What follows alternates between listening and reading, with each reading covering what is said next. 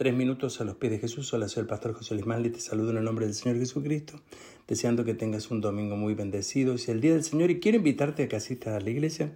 Si vives en nuestra región, nuestro culto dominical presencial y si vives lejos, también acompañarnos vía internet en vivo con traducción al alemán. Eres muy bienvenido. Situaciones difíciles en la vida vivimos todos en algún momento y es verdad que en algunas son muy difíciles de superar. Incluso a veces no tenemos la fuerza siquiera para enfrentar en lo más mínimo. Imagino a las personas que están hoy en Turquía y Siria enfrentando el terrible terremoto que sucedió donde miles perdieron la vida y un número mayor han perdido a familiares y todo lo que tenían. Y nos preguntamos cómo es posible superarse frente a una situación de este tipo.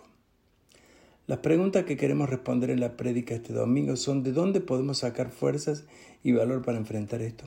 ¿Cómo podemos levantarnos cuando estamos caídos y sin fuerza? ¿Cómo podemos volver a recuperar nuestra dignidad y valor si lo hemos perdido?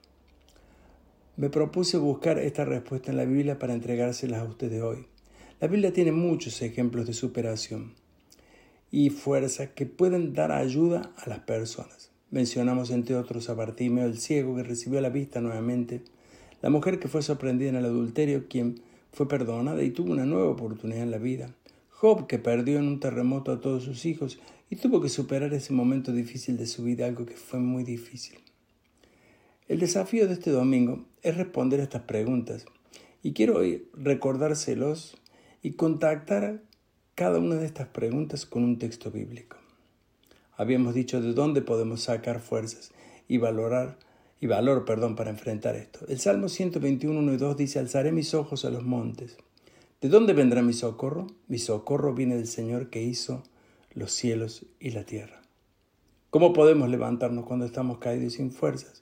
Jeremías 33.3 dice, clama a mí y yo te responderé y te enseñaré cosas grandes y ocultas que tú no conoces. ¿Cómo podemos volver a recuperar nuestra dignidad y valor si lo hemos perdido? Segunda de Corintios 5.17 dice, de modo que si alguno está en Cristo Jesús, nueva criatura es, las cosas viejas pasaron y aquí todas son hechas nuevas. Finalmente, nunca pongamos nuestra esperanza en este mundo.